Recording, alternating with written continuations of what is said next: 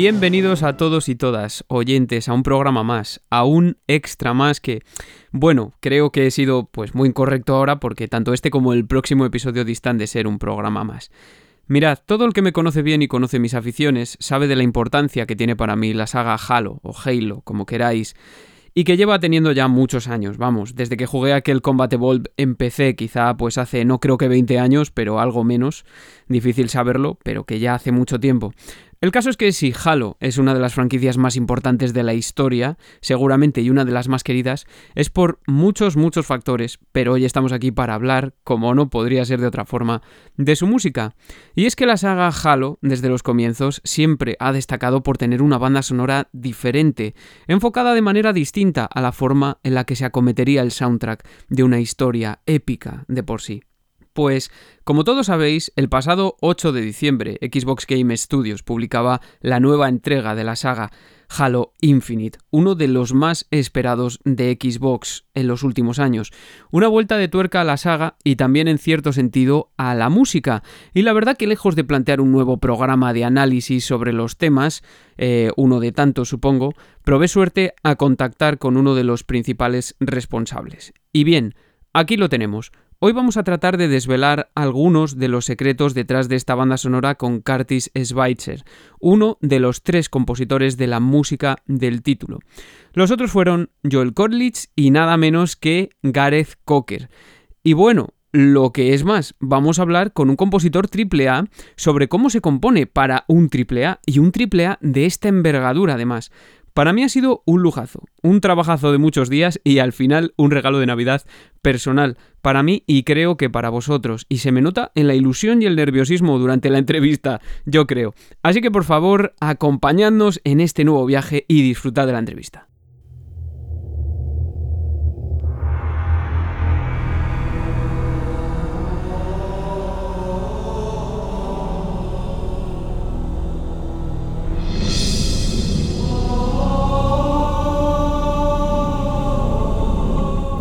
Bueno, ¿quién ya de los habituales del universo jugón en general no reconoce este tema en sus múltiples variables cuando lo escucha, verdad?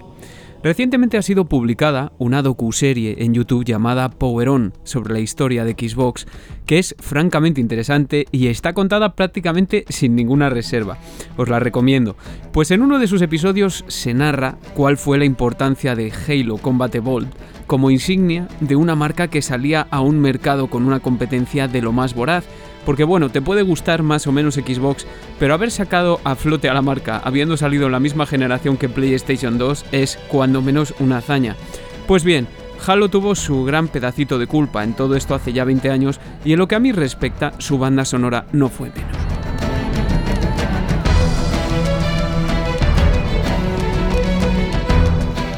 Hace poco se cumplía el 20 aniversario de la saga, el 15 de noviembre en concreto, y por tanto de la música que nos regalaron el dúo Michael Salvatori y Marty O'Donnell a través de la joya de Bungie Studios.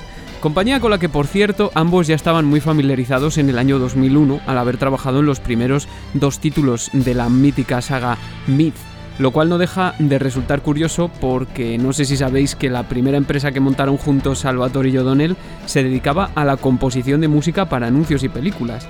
Decía, por ejemplo, Marty O'Donnell que en su momento, pues trabajar con Xbox fue el avance más grande con el que habían trabajado hasta entonces.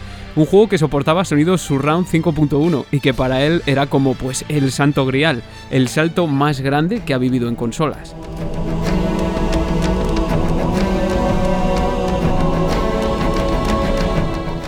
Y bueno, pues de ahí en adelante tuvimos su música en todas las entregas del jefe maestro, hasta Halo 3, quizá la apoteosis ya, y también en OEDST y en Reach, que tuvieron planteamientos ligeramente diferentes.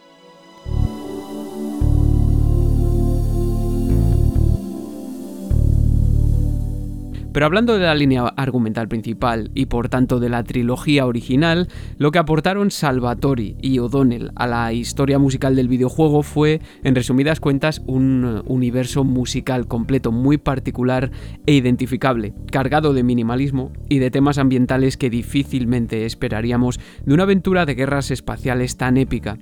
Y así nos han quedado temas como A Walk in the Woods del primer Halo, que a mí al menos me golpeaba profundamente este que estás sonando.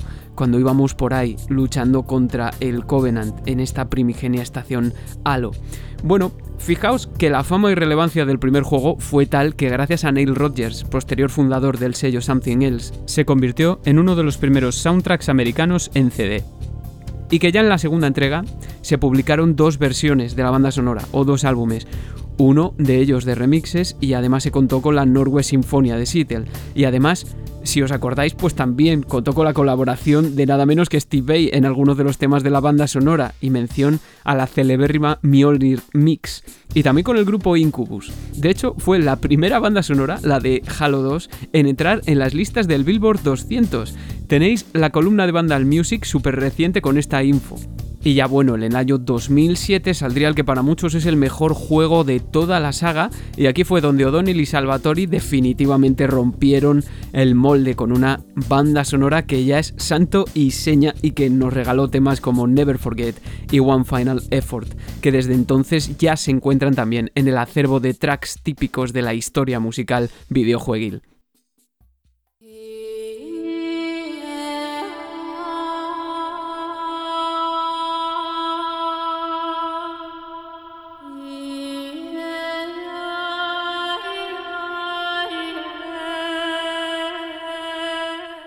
Escuchad qué preciosidad, qué hermosura.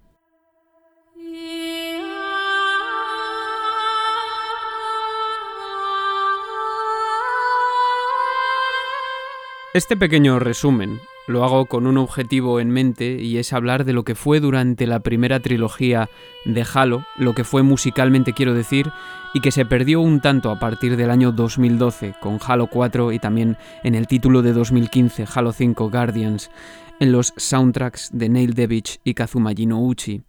Y es que, a pesar de que se trata de magníficas, de verdad lo digo, magníficas bandas sonoras, ya os digo desde aquí que a mí el tema Awakening de Neil Devich este Atonement de Kazuma Jinouchi que estamos escuchando, que hacía las veces de música de menú de Halo 4, o el propio Halo Canticles de Halo 5, me parecen de lo mejorcito que se ha hecho para la saga. Es más, creo que Atonement golpeaba con muchísima, muchísima fuerza. Pero faltaba algo quizá, sobrando desde luego la espiritualidad que derrochaban todos los soundtracks debido a esa mezcla misteriosa de la que todos los Halo hacen gala, entre lo espiritual, y como he dicho lo misterioso, sobre todo haciendo énfasis en la voz y también la diferencia con lo meramente humano, lo más minimalista quizá. Perdimos un poco el optimismo que desprendían las primeras entregas, pero ¿y cómo se habla de optimismo en música? Mirad qué curioso, me gustaría leeros unas palabras de Joel Jarger, supervisor musical de Halo Infinite, quien decía hace unos meses en Halo Waypoint lo siguiente.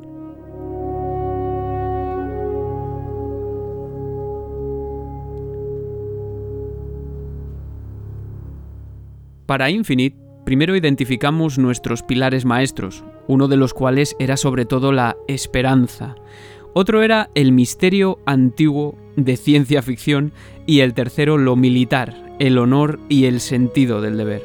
Un importante aspecto que identificamos de los compositores y factor decisivo en cómo los seleccionamos fue que se sintiesen muy cómodos escribiendo en tonalidades mayores, que no les diese reparo terminar con un acorde mayor o insertar uno donde no se espera que aparezca.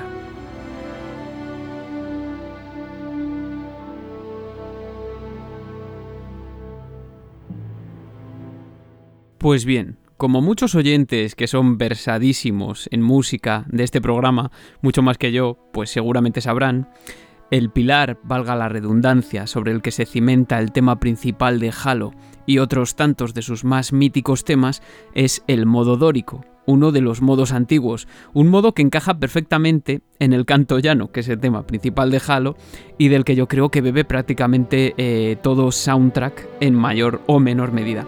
Pero sobre todo fue eh, algo icónico de O'Donnell y Salvatori. Y si por algo se caracteriza este modo, es por tratarse de una escala menor a la que se le altera su sexto grado ascendentemente, lo que provoca que la segunda parte de la escala suene mayor, que su cuarto grado en concreto se convierta en mayor y que impacte positivamente, pero muy positivamente, de forma muy fuerte. Porque en Halo, aunque te encuentres flotando en medio de la más absoluta oscuridad, siempre hay sitio para la luz, para la esperanza.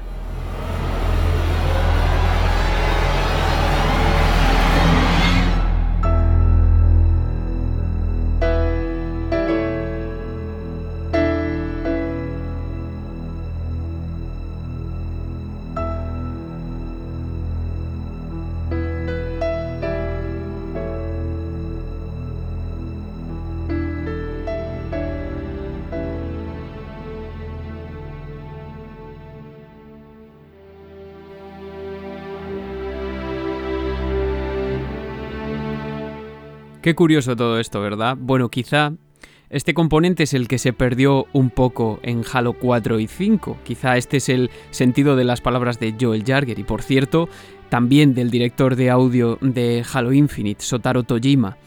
La esperanza, la capacidad de sorprender con un acorde mayor cuando solo esperas oscuridad.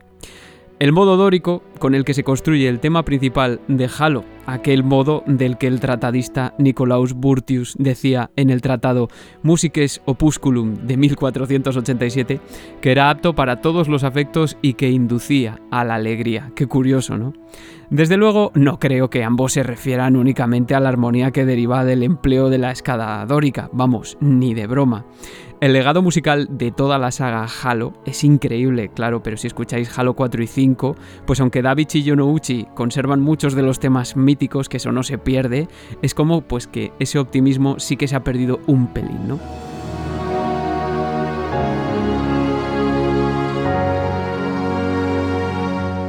Pues de todo esto y mucho más vamos a hablar con nuestro invitado de hoy.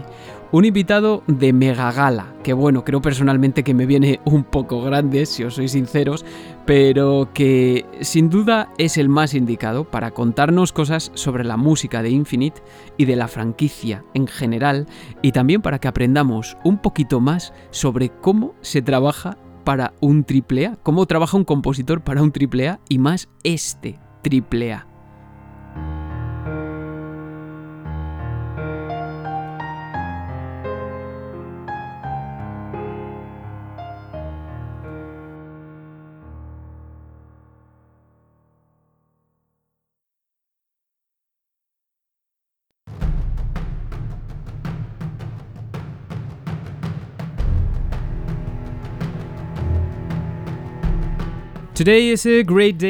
Hoy es un gran día para mí y la razón por la que suena esta música. Una de esas ocasiones que definen por qué me emociona hacer esto, un podcast sobre música de videojuegos. Hoy damos la bienvenida a Curtis Schweitzer, a Pixel Sonoro, uno de los tres compositores del juego más reciente de la saga Halo, Halo Infinite, que fue lanzado el pasado 8 de diciembre en todo el mundo. Curtis viene desde Colorado, Estados Unidos, ocho horas en el pasado. Curtis, saludos desde España. ¿Cómo estás? Fantástico, muchas gracias por tenerme aquí. Sí, bueno, primero déjame agradecerte de nuevo un montón que estés aquí. Esto lo voy a repetir mucho y por supuesto déjame felicitarte por tu trabajo, por la música que le has puesto a este título del que yo pues soy muy fan. Bueno, de toda la serie. No es un secreto para nadie, estoy realmente abrumado. Pero ¿cómo está siendo la recepción? No estoy hablando del juego en sí mismo, sino de su música, del soundtrack. Muy buena, ¿no? Hemos tenido una recepción buenísima y estoy muy feliz con lo que decían los míos sobre la música, así que estamos encantados. Y bueno, de ambas, de cómo se ha hecho, estamos muy orgullosos de ello y creo que eso se refleja en que estamos teniendo una muy buena recepción. Oye, qué guay. ¿Es esta tu primera vez en un medio español? Estoy seguro de que estás muy ocupado desde el lanzamiento. Sí, así es, y por supuesto es un placer estar aquí, así que sí.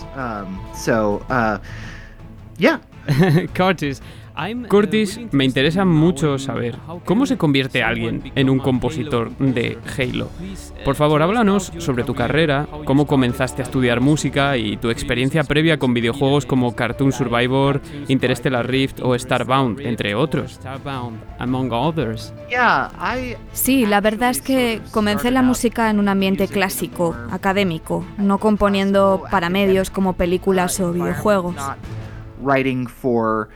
media, not for films or games or things like that. Casi um, pensaba que iba a ser algo como profesor en algún momento, pero siempre me gustaron los videojuegos. Yo um, jugaba mucho a videojuegos. Jugué a todos los Halo, pasé mucho tiempo en ellos. Y un día decidí que quizá debería darles una oportunidad a estos medios. He hecho antes música para películas, cortos y cosas así. Pero decidí que los videojuegos serían interesantes porque son un medio muy diferente. Uh, Hice algunos trabajos en el ámbito de los mods, o sea, para mods en los que estaba trabajando la gente para otros títulos. Por ejemplo, uh, hice algún trabajo para una especie de conversión de... No era Skyrim, uh, pero sí de esa serie.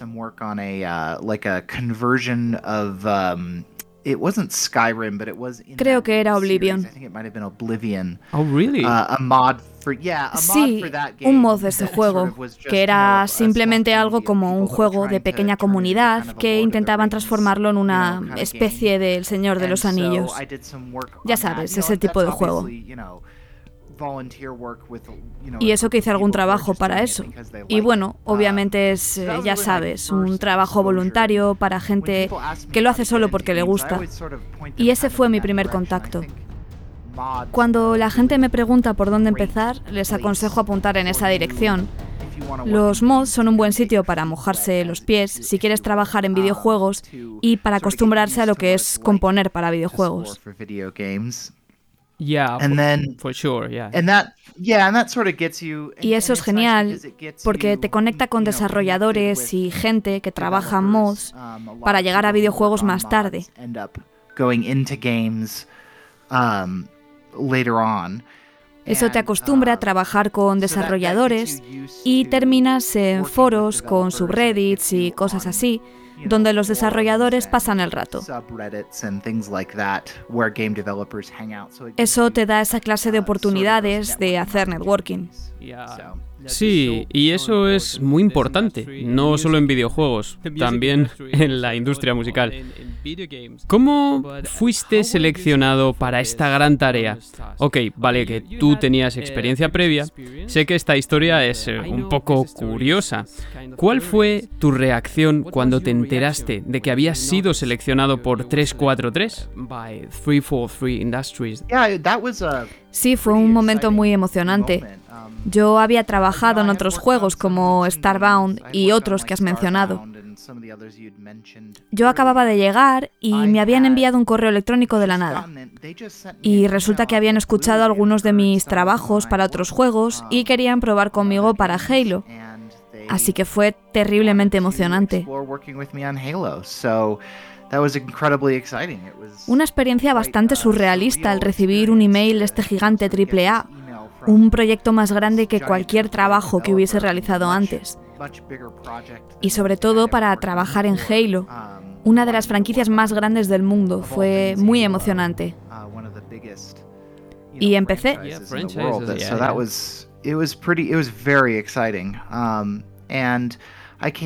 Comencé haciendo algunas demos para ellos, para poder sentir cómo era trabajar con ellos y que pudieran saber y ver que soy capaz de tomar notas y las críticas y llevar a cabo los cambios solicitados. Ya sabes, trabajé en cosas así. Y lo primero en lo que estuve trabajando fue el tráiler de 2019, Discover Hope. Oye, pero ¿y cuándo te subiste al proyecto exactamente? ¿Fue en ese año o antes? Sí, creo que fue como hacia finales de enero o principios de febrero de 2019 uh, cuando me contactaron desde 343 uh, para unirme al proyecto. Y trabajamos en ello como dos o tres meses. Y solo en el tráiler, nada más. No estuvimos trabajando en el gameplay o la música del menú ni nada de eso. Solo en el tráiler. Tres meses para unos pocos minutos de música, es decir, hasta la llegada de DL3 de ese año. Creo que grabamos para finales de mayo, cuando mi parte estuvo terminada. Y fue cuando grabamos, así que... Yeah, it sounds pretty exciting. yeah, actually. Es que es muy emocionante. Bueno, ya sabes, un poco aterrador al principio. Ya sabes, cuando tienes que trabajar en algo tan grande. Yo nunca había trabajado en un proyecto cuyo presupuesto permitiese grabar con una orquesta en directo, así que fue un poco intimidante al principio. Pero la gente de 343, y especialmente Joel Jarger, el supervisor musical, son gente muy veterana y muy experimentada en la industria que ya habían hecho eso antes e hicieron un gran trabajo ayudándome para poder adentrarme. Vale, perfecto.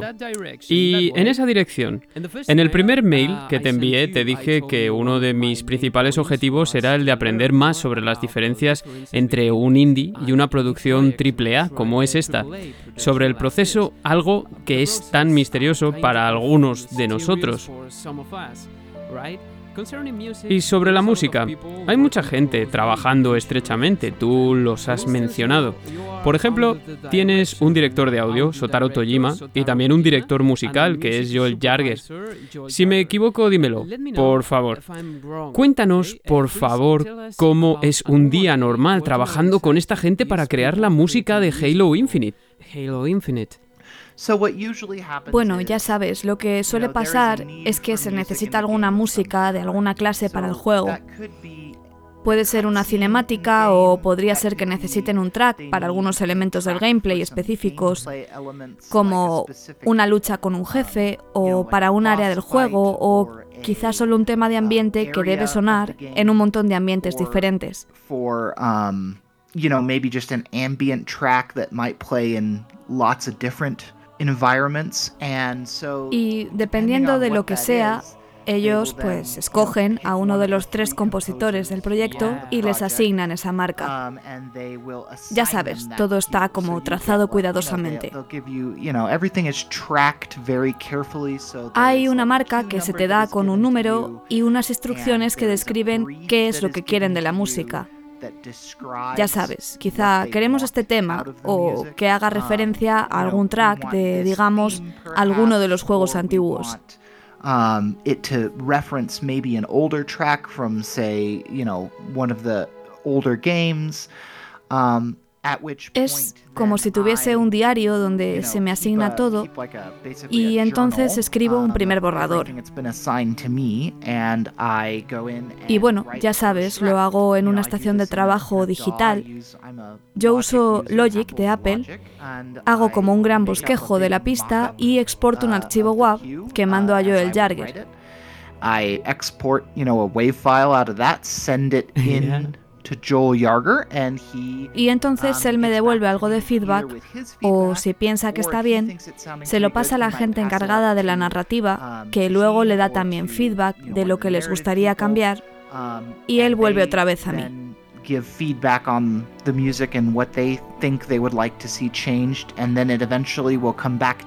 Me dan una serie de cambios en los que trabajar y yo lo hago y ese proceso se repite una y otra vez hasta que nadie quiere cambios.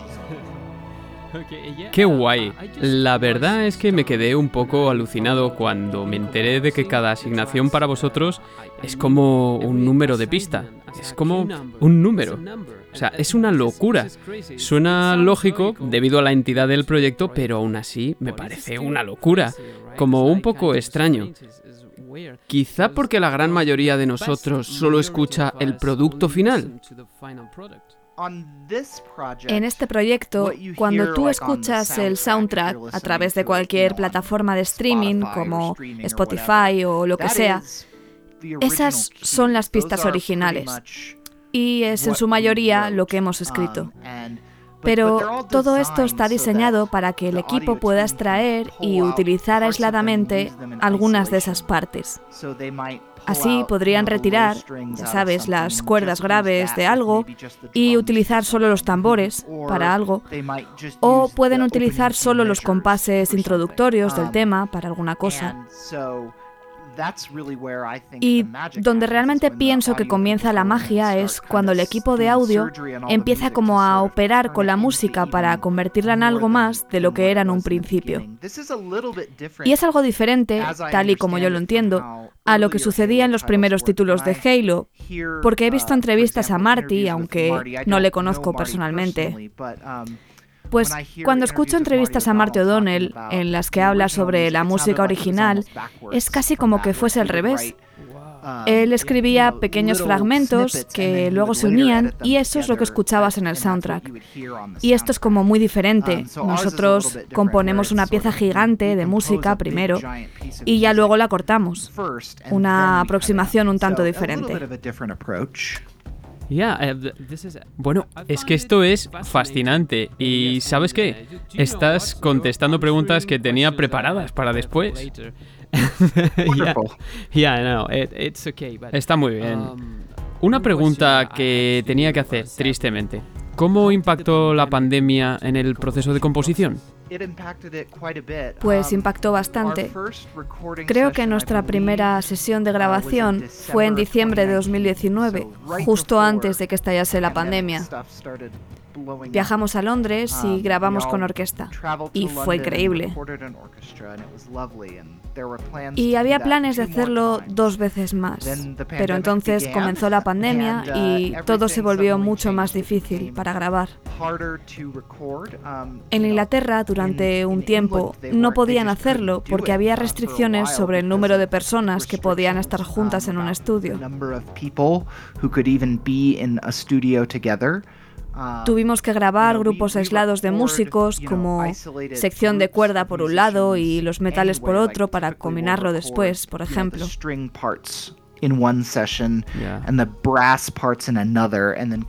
Y cuando la pandemia uh, empezó, simplemente tuvimos que uh, retrasar muchas de las grabaciones porque no podíamos citar a todas esas personas.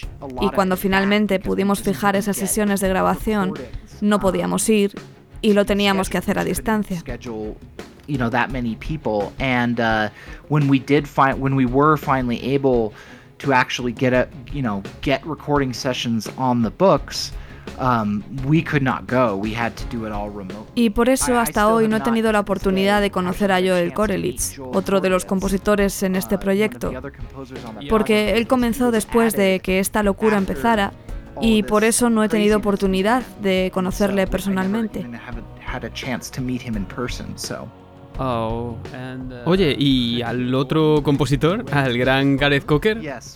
Sí, porque él hizo algunas de sus pistas en la grabación de diciembre también. Así que estaba allí cuando grabamos nuestra música original, la suya y la mía.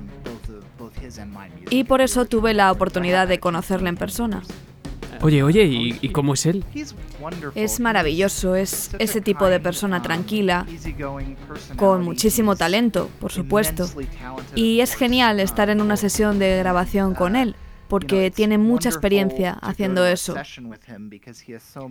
Y es súper interesante poder ver las partituras que ha escrito y cómo ha juntado la música de diferentes formas. Yeah, maybe. ¿Y no estabas intimidado? Intimidated or something like, you know? Totalmente, totalmente. Gareth Cocker, yo era su fan ya de antes de que todo esto sucediese y tener la oportunidad de escribir con él fue todo un privilegio. Bueno, eh, solo un pequeño apunte para los oyentes, y es que Gareth Cocker es el compositor de juegos pues como Ori and the Blind Forest, por ejemplo, y entre otros, ¿no? For instance. ¿Y cuánto tiempo llevó terminar todo el soundtrack? ¿Tuviste que descartar o reescribir mucho? Eh, bueno, ya imaginamos que tienes que estar en contacto con desarrolladores de manera casi constante y muchos no encajarían. Bueno, tú lo has dicho, los proyectos cambian y yo diría que Halo ha cambiado mucho desde la presentación del tráiler del E3.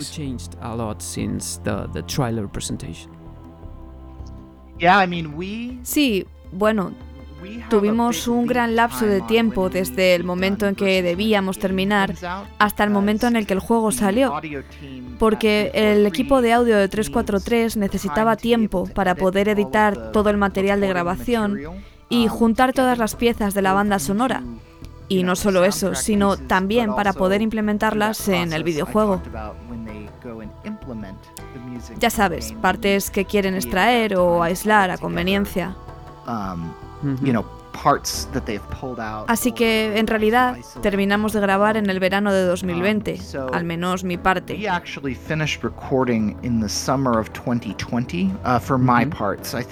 Creo que aún no había música en la que yo no estaba envuelto.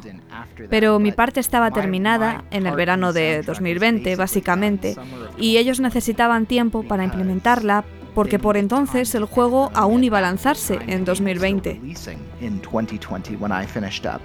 Um, entonces creo que terminaron agregando algunas cosas extra tras eso. Um, creo que algunas cosas para el multijugador que se hicieron después de eso y cosas así. Um,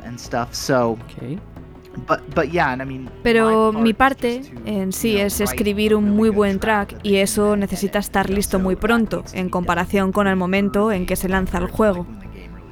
Y por supuesto, luego hubo un año de retraso que no estaba previsto originalmente. Bueno, es que me parece súper interesante todo esto.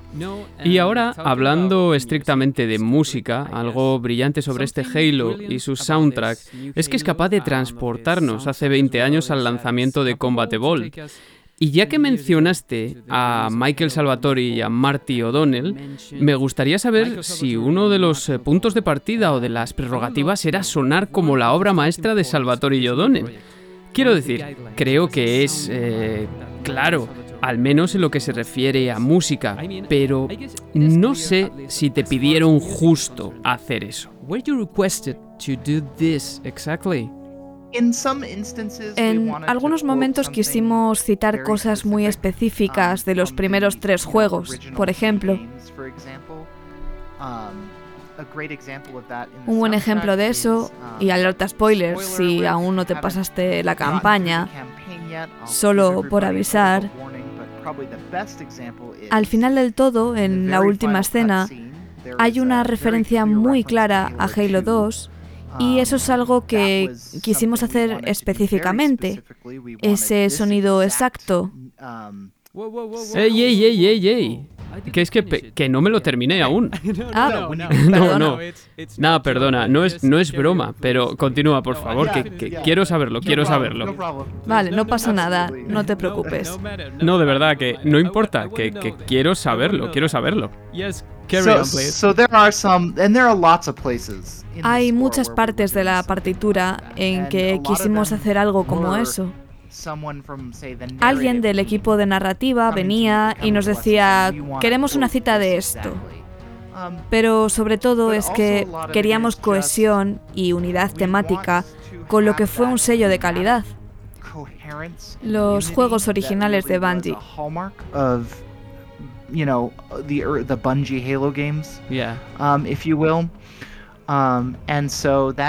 Y esto implica, pues como en Star Wars, Pensamos que el canto de los monjes tiene el mismo impacto cultural y es tan importante como el tema de Star Wars y tiene que aparecer en todos los juegos de Halo. So that needs to show up in a Halo game, right? Like that's going to show up in every Halo game because it has to. Incluso en los que se separaron un poquito del sonido original, como es el caso del 4 y el 5, donde también sale. Um, Esto fue algo en lo que enfatizamos, tener unidad temática con los compositores que vinieron antes que nosotros y también referencias de cosas que aparecieron después de Bungie, es decir, a Halo 4 y 5 también that happened after Bungie too. I mean, I think there are some clear uh, Halo 4 and 5 references in there as well. Mm-hmm. Um, so, you know, I, the way I like to think about it la forma en la que me gusta pensar en ello es que el uso de la música es de alguna forma un diálogo con el legado musical, incluso con cosas como Halo Wars 2. Es una conversación con ellos. Y si escuchas muchos de los tracks, creo firmemente que es evidente que aparece música antigua, nueva y una especie de diálogo. Creo que esa fue nuestra aproximación. Respeto al pasado, pero evolucionando hacia nuevas direcciones. Claro, innovar. De hecho, he estado escuchando tu último álbum personal, Nova Lux. Maravilloso y muy, muy Halo. Y creo que tracks como Preludium recuerdan no solo a música de Halo, sino, a mi parecer, la de Kazuma Jinouchi, en concreto ese track que se llama Light is Green. También Delius es muy Halo. ¿Cuántos de tus borradores para Halo Infinite tenemos aquí? Do we have here? Um, pues fue escrito totalmente aparte de Halo cuando el juego ya estaba terminado. Por mi parte estaba todo listo y uh, lancé esos álbumes porque, bueno, estoy siempre escribiendo. Intento escribir todos los días todo lo posible. Um, sí, para mantenerte fresco o algo así. Sí, para practicar composición y mejorar al piano. De vez en cuando doy con una canción que me gusta como queda y entonces la voy metiendo en una carpeta y cuando esta tiene suficientes canciones, um, pues se convierte en un álbum. Porque um, disfruto escribiendo música. Esas cosas están hechas aparte de Halo, pero definitivamente mi experiencia ahí como compositor cuando trabajaba para el juego influyó en ellas. Creo que es evidente en tracks que he hecho después. Y sí, está diseñado un poco como una buena experiencia auditiva pero estoy encantado de que lo hayas disfrutado. Sí, claro, mucho, mucho. Y creo que te prometí que íbamos a hablar sobre música técnicamente. Bueno, un poquito, ¿no? Music technically, uh, just a bit, ¿ok?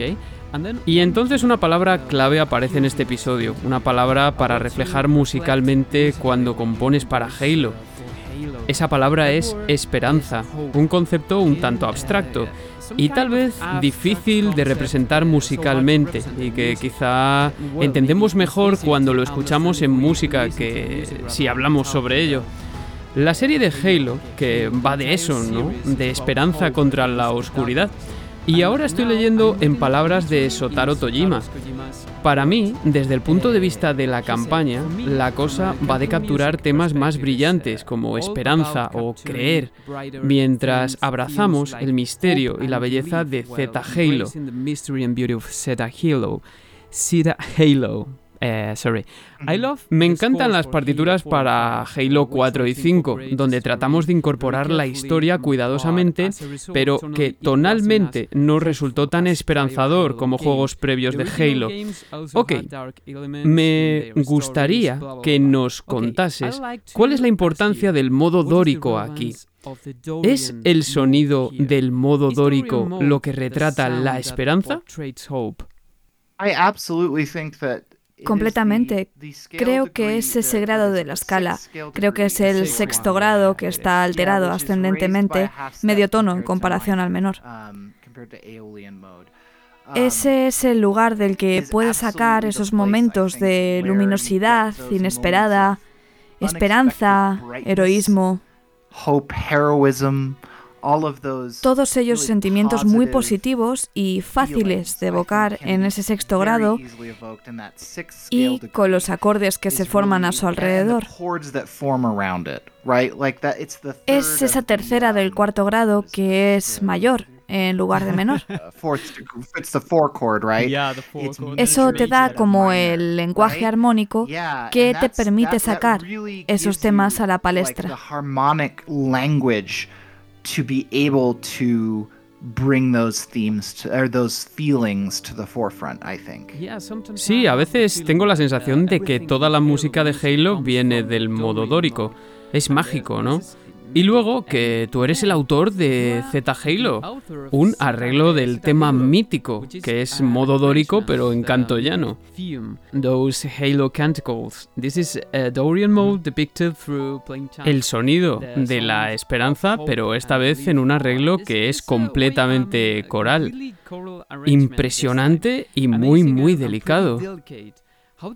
¿Y cómo se te ocurrió esta idea? Fue una de las tareas que me dieron, la um, pista 68 o 67, no recuerdo bien el número. Um, Pero me dieron el número y me dijeron, queremos esos cánticos del Halo original y que empiecen como en el Halo original, con ese canto dórico.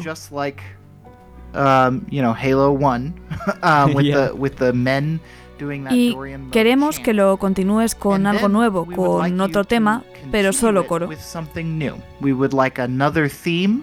Um. Um, Eso me pidieron. Bueno, no me acuerdo de si dijeron solo coro o que podía añadir algún instrumento más. Y decidí mantenerlo coral porque yo ya tengo mi background en música coral. Yo solía cantar profesionalmente en coros. Um, Sentí que era una gran oportunidad para escribir um, música a capela.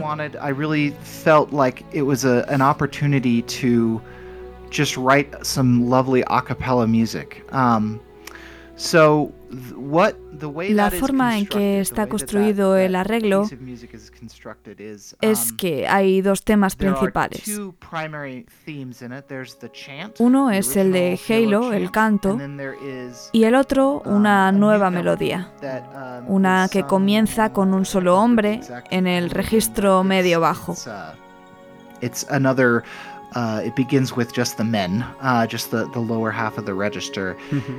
Y aquí pasa algo como lo que decía antes. El principio que cimenta el tema es esa noción de diálogos entre temas. Um, uh,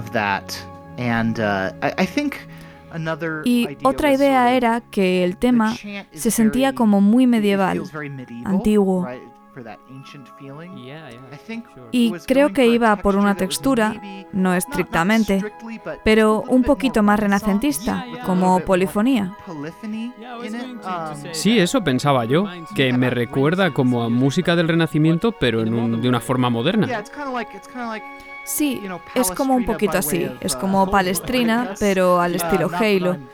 No quiero compararme en absoluto con Palestrina, pero sí que estaba inspirado un poco por esa época para plasmar estas ideas. Pero con mucho cuidado, tampoco se trata de sonar como Palestrina.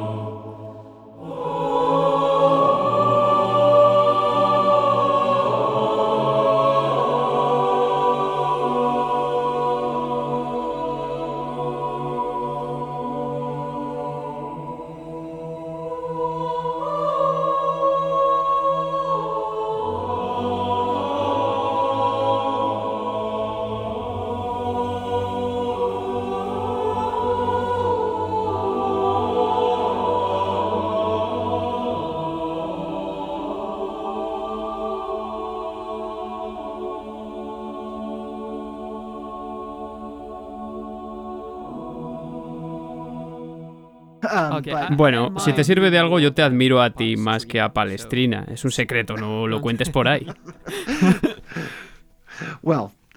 Bueno, eso es muy amable um, por tu parte, pero sí, uh, es un poco la filosofía con la que empecé. Sí, suena como solemne, eh, más aún, quiero decir. Creo que encaja muy bien también con la soledad que sentimos en Halo Infinite, ¿no? Sí, creo que tiene como un ligero toque de soledad.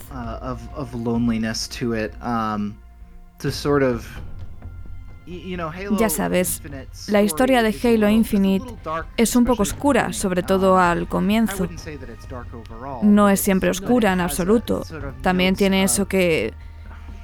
No quiero usar la palabra nostalgia, no me gusta esa palabra relacionada con esto, porque no intentamos usar la carta de la nostalgia por su valor. Um, in the music. We were trying really hard not to just exploit that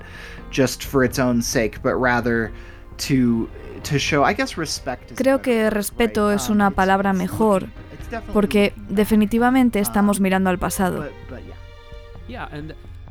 Sí, bueno, ¿y, cómo se grabó? ¿Son todo efectos de estudio o fue grabado en una iglesia o algo así? Em, si no, pues déjame eh, felicitarte una vez más. Quiero decir, a ti y a todo el equipo, porque el sonido de esa reverb es como muy natural, ¿no? Sí, se grabó en los Air Studios de Londres, interpretado por un coro llamado The London Voices, que hacen muchas películas, soundtracks y cosas así.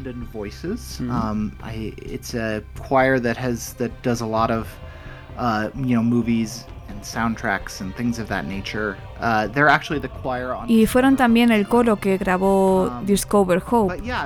Y sí, se grabó los Air Studios que solían ser una iglesia, de hecho. Um, y ahora son un estudio en el que se han grabado muchos soundtracks para películas. Y es un poco de donde viene. No se grabó separadamente. Se grabaron las cuatro partes juntas sin claqueta. Lo quisimos hacer muy orgánico, con el director dejándolo respirar, con momentos de ralentando y sensación de rubato. Y sé que hay algún tipo de conexión con el eh, tema Palace Arrival. Sí, toda esa música era en realidad una sola gran pieza que en realidad acabamos cortando al orquestarla para tener dos ideas separadas y por eso escuchas dos trozos de Z Halo en Palace Arrival. Porque originalmente eran una sola canción.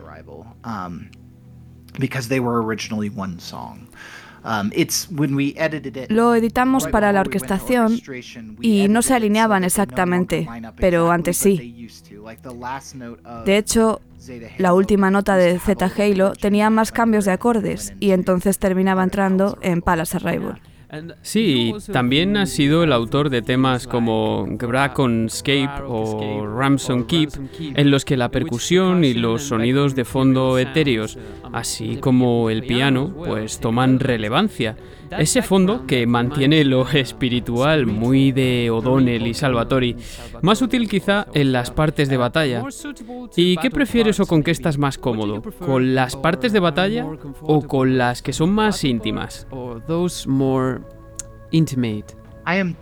Creo que mis puntos fuertes están en las secuencias con ideas más íntimas, tranquilas y en momentos más emocionales.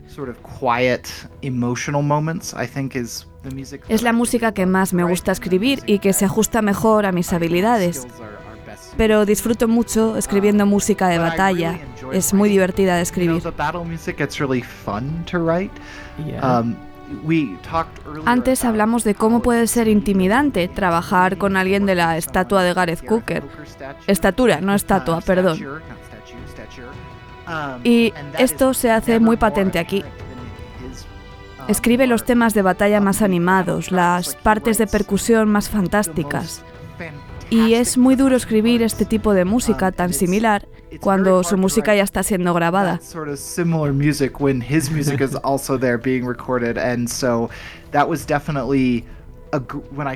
Si hablamos de crecer personalmente en este proyecto, creo que en este campo era algo que acabaría pasando por su influencia en mi composición. Parte de la magia en la música de Halo, en ocasiones, es que es algo minimalista y cambia en la textura de forma esencial, eh, quizá especialmente en el gameplay. A veces solo tienes un set de percusión con el que tienes que impresionar de alguna manera. Tiene que ser difícil. ¿Cuál es la importancia de la textura en todo esto? Es muy importante. Cuando hablas de que es un poco minimalista, creo que es algo que la aleja, algo único. La música en todos los Halos está sorprendentemente en un segundo plano surprisingly laid back, I guess, um, compared to what cuando piensas en una película donde un supersoldado de 3 metros, metido en una armadura de batalla, va por los aliens con pistolas y tanques, esperas que la música sea intensa más épica, quizá, ¿no? Sí, épica es una buena um, palabra. Y en muchas ocasiones la magia de Halo es que es justo al revés. La música se retira. Y creo que funciona porque hace que el jefe maestro se sienta como, perdón, es lo único que me sale, el puto amo, porque sencillamente va con todo el rollo salvando el mundo. No está asustado, solo está haciendo lo que tiene que hacer. Una de las cosas que tuve que aprender haciendo la banda sonora era disminuir un poco la escala de las cosas, retirar la música del primer plano para hacerlo sonar más Halo. Y es, como decías, minimalista um, comparado con lo que te podrías esperar. Sí, y es fascinante cómo se integra en el gameplay. Por ejemplo, em, estás escondido en lo alto de una colina, eh, cerca de la batalla, pero no aún ahí, apuntando a los enemigos y de repente disparas. Y el set de percusión empieza a sonar. Entonces, cuando llegas al campo de batalla, la música se vuelve como, como más intensa. Es fascinante. This is fascinating. Cuando piensas en cómo insertar una pista de esta manera, hay dos formas de hacerlo. Puedes hacerlo de forma vertical, digamos, donde vas añadiendo texturas, más y más instrumentos, como empezar por percusión, luego percusión y sintetizadores, luego cuerdas, luego viento metal. Pero también hay una forma de componer que creo que es más horizontal, si quieres decirlo así, donde evoluciona, digamos, uh, con un uh, cambio de tonalidad. Así que en realidad tienes que pensar tanto vertical como horizontalmente para ver qué quieres darle al oyente, porque quieres atraparlo en los dos sentidos. Si quieres escribir una parte de percusión, tiene que ser interesante por sí misma. No puede depender necesariamente de otros instrumentos. No puedes escribir, por ejemplo, una línea de contrabajo muy activa todo el rato que es algo que me sorprendo haciendo a mí mismo. Tienen que funcionar por sí mismas. Es muy interesante para interactuar con la partitura, observar tu trabajo constantemente en un nivel macroformal pero también microformal. Que cada track tiene que ser interesante por sí mismo.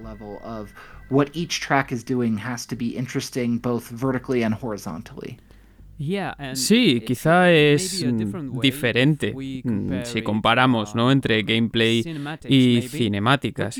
¿Qué prefieres, el gameplay o la cinemática? No tengo una preferencia en especial. Ambas tienen ventajas y desventajas. La cinemática es interesante porque tiene que encajar con lo que ocurre en la pantalla. Si la cinemática va, digamos, de felicidad a tristeza, tu música va a hacer lo mismo, así que no tienes que preocuparte. Your music is going to be doing the same thing, so you don't have to worry about that as much.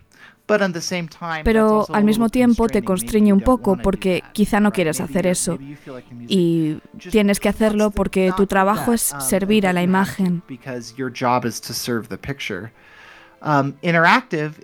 En el gameplay es más divertido porque tienes libertad, haces cosas más interesantes. Un buen ejemplo de Halo es Never Told Me the Odds, que está en 7x8. Mucha gente ha escrito en ese compás antes que yo, por supuesto, pero no es muy común porque es irregular, raro.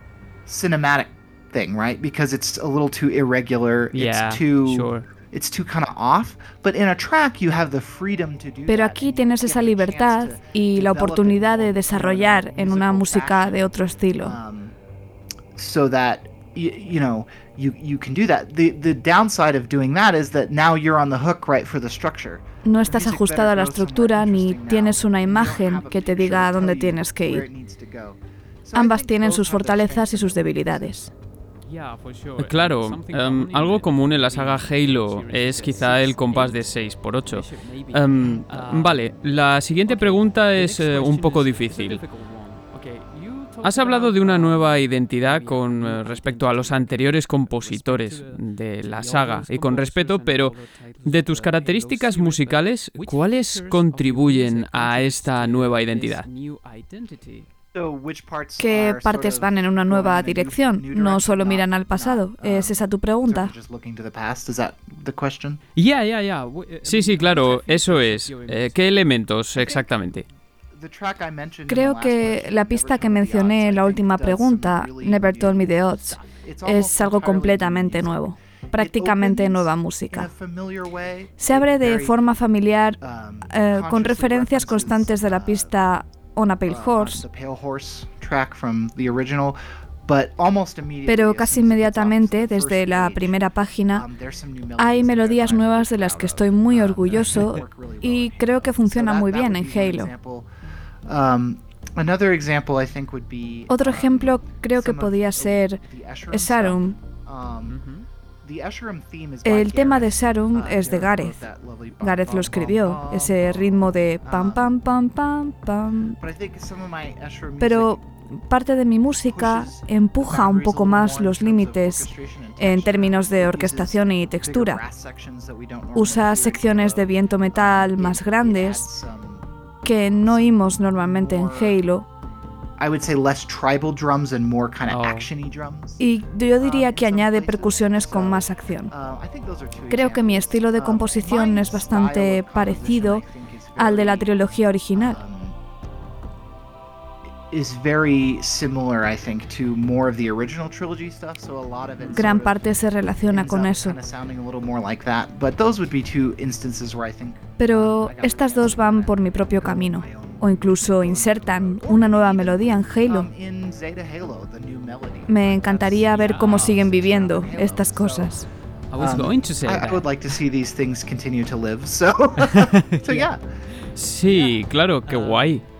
Eh, vale, la siguiente pregunta la hago porque es algo en lo que suelo pensar, pienso mucho en estas cosas. ¿Escondiste algún secreto, algún huevo de Pascua mm, musical? Pues sí, hay uno. Hay uno. Tienes que contárnoslo, por favor. Y lo pongo, y lo pongo. Creo que se llama Foundations.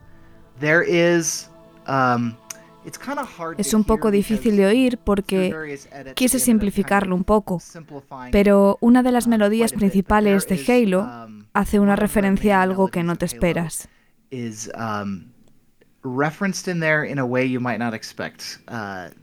Hay una melodía de Halo hacia atrás. Retrograde. Uh, there's a melody from Halo that's in retrograde in there that uh, it, it's not perfect. Bueno, no exactamente así.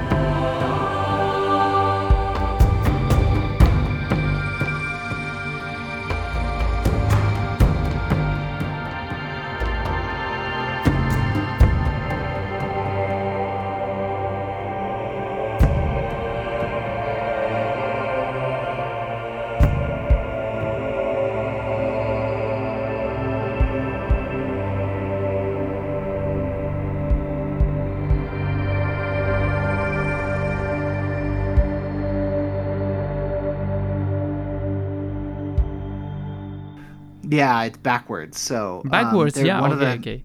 Yeah, and there's a reason why it's backwards too. Hay una razón por la que está hacia atrás. Uh, piensa en dónde está en el juego y piensa por qué esa melodía puede estar hacia atrás. Eso te puede dar una pista. Sí, vale, lo intentaré, aunque, bueno, no, no prometo nada.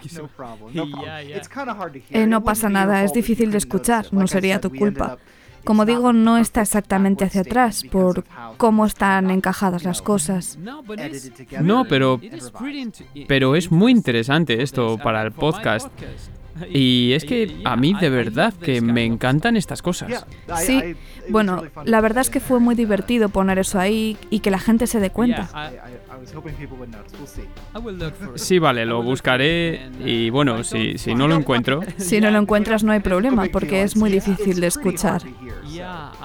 Sí, bueno, si no, pues cortaré todo esto. ¿Vale? Um, ¿Cuál es el siguiente trabajo para videojuegos? o simplemente, ¿qué es lo siguiente? Estoy trabajando siempre en cosas. Como decía, me gusta escribir todos los días. Hice algunas cosas después de Halo, también para un juego de móviles de PUBG, que escribí bastantes tracks para ellos. De hecho, terminé uno el otro día y con suerte lo veremos en ese juego un poquito. Estoy también trabajando en cosas indie. Eh, estoy comprometido en teoría con Chucklefish, la gente de Starbound, que están trabajando en un juego nuevo llamado Witchbrook. Llevan trabajando duro en ello mucho tiempo.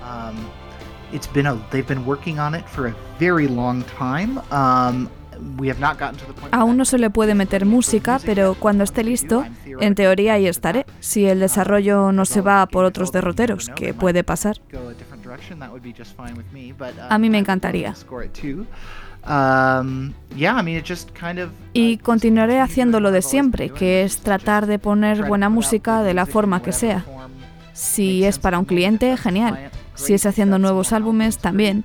O hacer nuevas bibliotecas de audio. El plan es seguir escribiendo.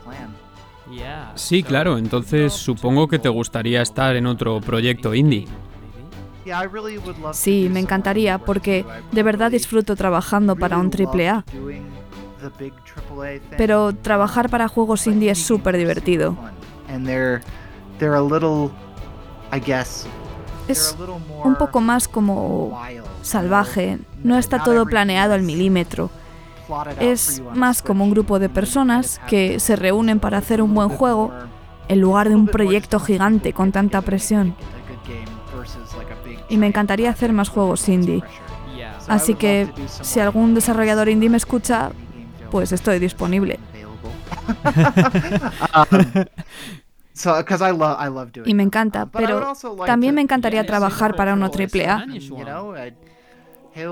Ya sabes, se supone que Halo Infinite iba a ser un juego para 10 años y eso significa que necesitarán más música en esos 10 años. Y me encantaría que me invitaran de nuevo después, pero si no, ha sido como el trabajo de mi vida. Bueno, esto para los estudios indie españoles. Si estáis escuchando esto, por favor, esta es vuestra oportunidad para contratar a un compositorazo. Y mi última pregunta, ¿vale? Eh, ¿Tienes un compositor de videojuegos favorito o que sea referente para ti? video game composer ever. Un compositor de videojuegos. Es muy muy complicado sin decir Martin O'Donnell y Michael Salvatori. Y creo que deberían ocupar este lugar por el impacto de la serie en mi vida. Es una de las razones por la que este trabajo es como un sueño para mí porque es una propiedad que ya me encantaba y a la que yo jugaba. Así que diré Marty y Mike. Vale, vale, uh, pues um, así llegamos al uh, final de, de, de esta entrevista. Espero, de verdad, Curtis, que lo hayas pasado muy bien. You had a, a really good time, Curtis. Sí, ha estado genial. Sí, bueno, te debo pedir perdón por el inglés, porque estoy muy nervioso y, sigo siendo español, además. Es bastante mejor que mi español, así que no te preocupes. Curtis, cuando digo que esto es como un sueño para mí, es que es totalmente cierto. Debo reconocer que te escribí un poco por probar y, bueno, al final todo esto se ha convertido en, en esperanza, como la segunda parte de una escaladórica. Uh, sí, es como un sueño hecho realidad, de verdad. espero que los oyentes sepan apreciarlo. Te deseo toda la suerte del mundo, Curtis. Gracias por venir a Pixel Sonoro a hablar conmigo de música y lo que es más, de música de Halo. Halo music with me. Bueno, el placer es mío, ha sido maravilloso. Gracias por tenerme aquí.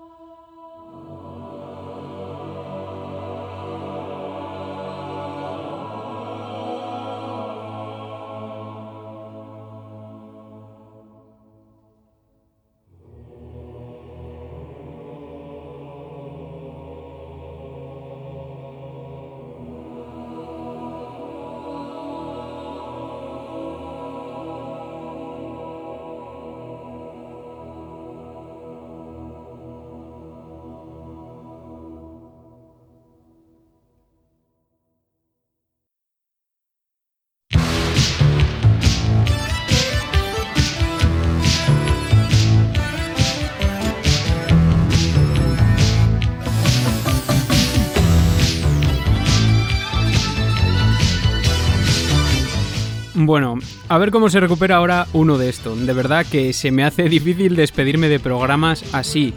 Bueno, es que después de la entrevista me tenía que seguir como pellizcando. Bueno, eh, no eso, pero diciéndome a mí mismo qué ha pasado. Llevas toda la vida escuchando Halo y ahora has compartido un ratito con uno de sus compositores. Qué gran tipo además, Curtis Schweitzer, ya lo habéis oído.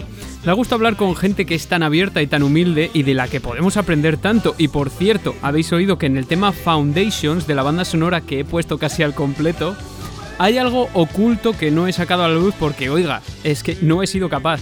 Las cosas como son. Y encima estos días el COVID nos está encordeando mucho por aquí. Además, Curtis me da pistas, pero no me acaba de decir lo que es. Entonces, os planteo un reto a todos los oyentes que es tratar de desenmascarar qué tema es el que está al revés en el track Foundations y vemos si damos con la solución.